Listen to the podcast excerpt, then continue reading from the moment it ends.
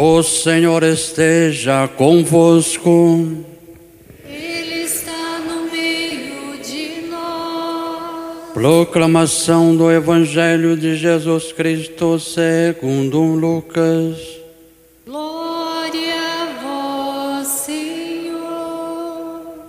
Naquele tempo, vieram algumas pessoas trazer notícia a Jesus a respeito dos galileus que Pilatos tinha matado, misturando seu sangue com o do sacrifício que ofereciam.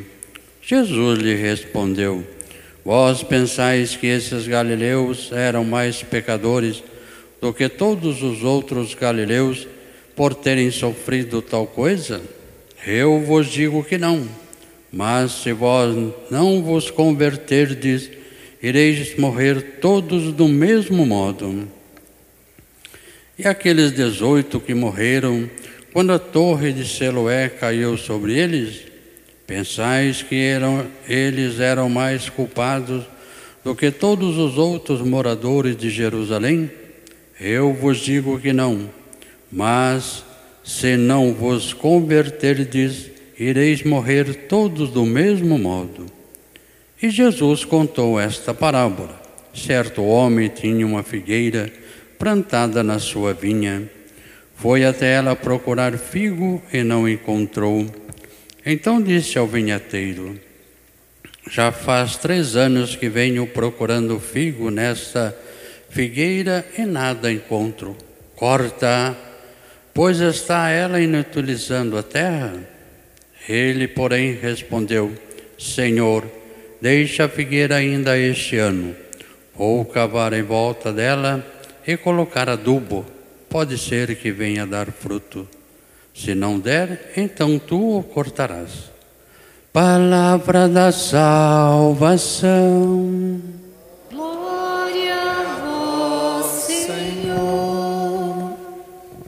Queridas irmãs, queridos irmãos, hoje nós podemos, a partir da liturgia da palavra, nos fazer algumas perguntas. Quem é Deus? E como está o nosso mundo? E o que tudo que está acontecendo tem a nos dizer? Muitas vezes a gente ouve pessoas dizendo assim: nossa, está tudo perdido. O mundo está cada vez mais complicado, tudo está cada vez mais difícil, além da pandemia, as guerras, esta ausência de paz, a caristia, as crises de todas as formas estourando pelo mundo afora. E aí alguém pode também pensar o seguinte: será que Deus se esqueceu de nós? Ou alguém mais rebelde diz assim: tinha que acabar tudo e começar de novo. Deus tinha que nos recriar, porque parece que está tudo em desordem. Ou Deus está lá e nós estamos sofrendo aqui. Aí eu volto na pergunta: mas quem é Deus? E nesta revelação de Deus a Moisés, vem uma resposta nítida, clara de quem ele é. Ele é aquele que está presente, não está ausente de modo algum. Ele é aquele que é, aquele que está, aquele que se faz presença. E pelo dom da nossa fé, nós o sentimos. Nós o sentimos inclusive nos acontecimentos, nas situações, no nosso dia a dia, nos anjos que ele coloca em nossa vida, muitas vezes anjos de carne e osso, que nos iluminam, que nos dão uma palavra de esperança, que nos resgatam para um momento novo, não obstante todos os desafios e todos os obstáculos. Deus é Deus e é aquele que se faz presente. E tem alguns verbos usados aí nesta revelação de Deus a Moisés que nos chama muita atenção. Deus diz a Moisés: eu vi o que está acontecendo com vocês. E depois ele insiste, e eu ouvi as preces de vocês. os clamores de vocês. Depois ele usa ainda mais um verbo que indica intimidade. Eu conheço o que se passa no coração do ser humano. Eu conheço o que está acontecendo no coração de vocês. E aí o verbo mais importante. E eu desci para cuidar de vocês. Então nós não temos um Deus ausente. É aquele que está, é aquele que é, se faz presença, o Deus que vê, que ouve, que conhece no íntimo do coração o que se passa conosco e que desce e vem ao nosso encontro. Eu convido você a fazer essa experiência pessoal. Olhe para a sua vida, olhe para os desafios, para os obstáculos, olhe para as páginas difíceis, olhe para porões da sua história que às vezes você quer conservar lá longe de você, mas eles fazem parte da sua vida. E abrace tudo isso com Deus, pensando exatamente nesses versículos e nestes verbos. Eu vi, eu ouvi, eu conheço e eu desci para cuidar de você. Mas como assim desceu? Como é que a gente faz essa experiência dessa descida de Deus até a situação em que nós nos encontramos? No momento em que nós estamos ouvindo a palavra, como este aqui, Deus está descendo para falar aquilo que você precisa ouvir, para colocar no íntimo da sua alma aquele remédio que traz cura interior, para transformar o que precisa ser totalmente transformado, muitas vezes até transtornando os seus sonhos, os seus projetos, mas fazendo o melhor para você. Mas de que modo a mais ele desce? Na Santíssima Eucaristia, no seu corpo e no seu sangue, que se encontra intimamente com o nosso.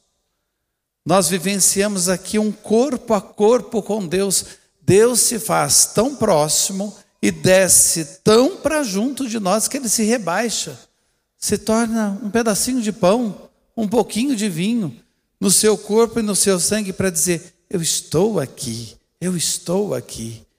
E é maravilhosa essa experiência de fé e é por isso que nós nos encontramos mais uma vez no primeiro dia da semana, no dia do Senhor, para deixar o Senhor então descendo até nós, iluminar os nossos dias, resgatando o melhor que nós temos, para que enfrentemos com coragem, com esperança, o que há de vir. Mas e as situações difíceis? E o que acontece no mundo, como é que a gente vai enxergar tudo isso? Vejam que no Evangelho de hoje, levam uma notícia intrigante e triste para Jesus. Eles vão contar a Jesus que muitos galileus foram mortos junto do altar do sacrifício, lá no templo, porque Pilatos, usurpando o seu poder, mandou matá-los considerando os rebeldes ou alguma coisa nesse sentido, mas foi uma tragédia naquele momento. Era um absurdo alguém ser morto ali dentro do templo, derramamento de sangue ali.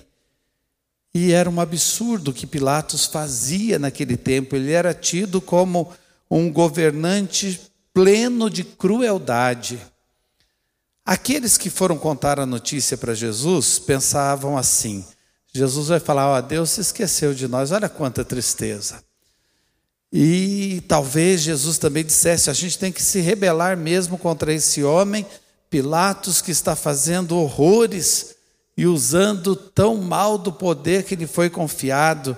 E de repente os argumentos de Jesus poderiam ser como de todos nós em momentos de revolta, de raiva, de tudo que está acontecendo. E Jesus desconversa. Vai para outro sentido, para outro rumo. Aliás, a gente ficar criticando e xingando e se rebelando nesse sentido não vai levar a nada, só aumenta o rancor, mágoa dentro da gente. e alimenta também maldade no mundo. O que, que é preciso fazer? Nós precisamos é interpretar esses fatos. Isso que aconteceu não quer dizer algo para nós. Não basta trocar as pessoas de lugar e colocar outro no poder, porque outro vai fazer a mesma coisa. O poder sempre tem sido mal usado por aqueles que se acham donos do mundo. O que, que precisa acontecer? Uma conversão do coração, uma mudança do coração. Nós precisamos fazer escolhas no coração e opções de vida. Isso faz a gente pensar. Nós não temos o poder de Pilatos, mas talvez no pequeno poder que Deus nos dá, estejamos também usurpando dele.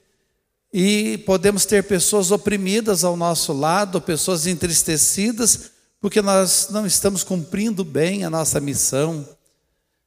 Como é importante a gente aproveitar os fatos e tudo que está acontecendo para a gente repensar quais as escolhas que eu tenho feito na vida. Quais têm sido as minhas opções de viver melhor para fazer o mundo ser melhor? o que, que eu tenho feito com a minha vida. E aí Jesus conta uma outra história para eles. Vocês não se lembram daqueles 18 que estavam lá na construção do canal de Siloé, que leva água para a piscina de Siloé, e uma das torres ruiu e eles morreram? Aí talvez alguém pudesse dizer: Nossa, que absurdo, como é que Deus permite isso? Pessoas boas, que morreram ali, pais de família, pessoas que estavam trabalhando, ganhando o pão de cada dia. Não dá para entender essas injustiças. Jesus também desconversa, não vai por esse lado e faz com que todos pensem: está vendo como a vida é breve? O que, que você está fazendo com a sua vida? Com que, que você gasta o seu tempo? A vida é fugaz. A vida, como diz o salmista, é como a erva do campo que de manhã está viçosa, à tarde já está murchando. E aquela flor que nasceu bonita de manhã, à noite já não existe. É assim a nossa vida. Jesus chama a atenção deles no sentido: vocês são capazes de interpretar que o vento pode trazer uma chuva, que a nuvem escura pode ser sinal de tempestade, que o tempo seco vai ser sinal de um sol escaldante, e vocês não conseguem ler os sinais dos tempos, e não conseguem interpretar para a vida de vocês o que a história também está dizendo. Olha como o Evangelho é atual. Tudo o que está acontecendo nesse período pandemia, guerras, crises como é que nós interpretamos? Nós somos atores de passagem nesta história. Somos protagonistas por muito pouco tempo enquanto passamos por aqui. Estamos aproveitando bem o tempo? O que é que nós estamos fazendo? E tudo isso não é para acordar a gente e para cada um dar o melhor de si, dentro de casa, como pai, como mãe, esposa, esposa, como filhos. Tem filhos que perdem o tempo em que têm os pais, porque um dia nós não os teremos mais. Perdem o tempo. É hora de amar, é hora de se aproximar, é hora de se abraçar. Tem até alguns cantos populares que diz o abraço é agora. Nós precisamos nos abraçar mais, precisamos dar carinho a mais uns para os outros, precisamos nos cuidar mais e cuidar mais uns dos outros. Exatamente isso. Então fica essas perguntas diante dos fatos. O que é que eu estou fazendo da minha vida? O que é que eu estou fazendo da minha história? E para que tudo ficasse muito claro, Jesus conta uma parábola.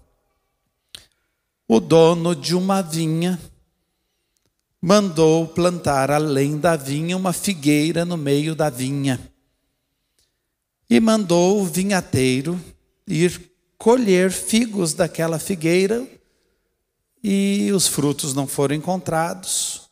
O dono manda cortar, o vinhateiro, o vinhateiro defende a figueira e diz: Vamos dar mais um ano. Ah, mas tem três anos que ela foi plantada e não deu nada. Vamos deixar mais um ano, vamos deixar mais um ano. E o patrão, dono da vinha, concorda. Aí nós temos personagens e figuras e tempo que a gente precisa interpretar. E olha que coisa maravilhosa, que coisa bonita. Quem é o dono da vinha? O dono da vinha é Deus. É claríssimo isso na história de Jesus. Mas que Deus, preste atenção, que Deus, é Deus. Mas que imagem de Deus os que estão ouvindo tinham? Preste atenção e guardem essa pergunta que eu fiz agora. A vinha era o povo de Israel. Nós temos no livro de Isaías a seguinte citação: que Deus escolheu as melhores vinhas para plantar no seu terreno, e quando ele foi colher frutos das vinhas, ele colheu não frutos doces, mas frutos selvagens, frutos amargos. Muitas vezes o povo de Deus deu frutos de amargura para Deus, ele esperando doçura, como ele espera também da nossa vida. A vinha é o povo de Israel. E a figueira? A figueira somos nós. A figueira é a igreja. Aquele povo de Israel tinha um sonho de ter um pedacinho de terra, um quintal, e de ter no quintal uma figueira, porque a figueira é símbolo de sabedoria, porque era o lugar onde as pessoas, em meio àquele clima tão árido, se sentavam à sombra para estudar, para estudar a palavra de Deus de modo especial, a lei de Deus. Então, símbolo de sabedoria. A figueira era símbolo de serenidade, um lugar de parada, um lugar para tomar ar fresco, era símbolo de paz. O sonho do judeu, e já falamos isso em outros momentos, era ter um quintal como uma figueira. Mas a figueira também é fruto de doçura, de ternura. O figo ele seca e quanto mais ele seco fica, mais doce também ele traz como sabor. Mas aquela figueira não deu frutos. E aí, o vinhateiro, que era para colher o fruto, é que vai defender a figueira. Quem é o vinhateiro? O vinhateiro é Jesus. Por quanto tempo a figueira tinha sido plantada? Três anos. Aquele dono disse: Vamos cortá-la. Padre, mas Deus não é bom? O dono da vinha não é Deus? Que Deus? Tem um Deus que é bom e que está presente, e que vê, ouve, conhece e desce para cuidar de nós, é esse o nosso Deus. Mas tem um Deus que a gente pinta na cabeça da gente que é bravo, que castiga, que está de olho e manda cortar. Era o Deus que os ouvintes de Jesus tinham na cabeça, a ideia de Deus que eles tinham. Jesus vem revelar uma outra imagem de Deus, que é esse Deus presente que desce. E ele vai dizer: Vamos deixar mais um ano. Olha que coisa mais linda, gente. Os três anos que a figueira tinha sido plantada, os três anos do ministério de Jesus. Porque a gente só sabe da vida de Jesus alguns momentos da infância e os três últimos anos de ministério. Os três anos que ele passou pregando. E agora ele diz para o dono da vinha, o seu pai: Vamos deixar mais um ano, e quem sabe vai dar frutos. Esse mais um ano é a misericórdia de Deus revelada em Jesus. Um Deus que dá sempre a chance de um momento novo na nossa vida. Nós estamos em mais uma quaresma. Foram tantas até aqui.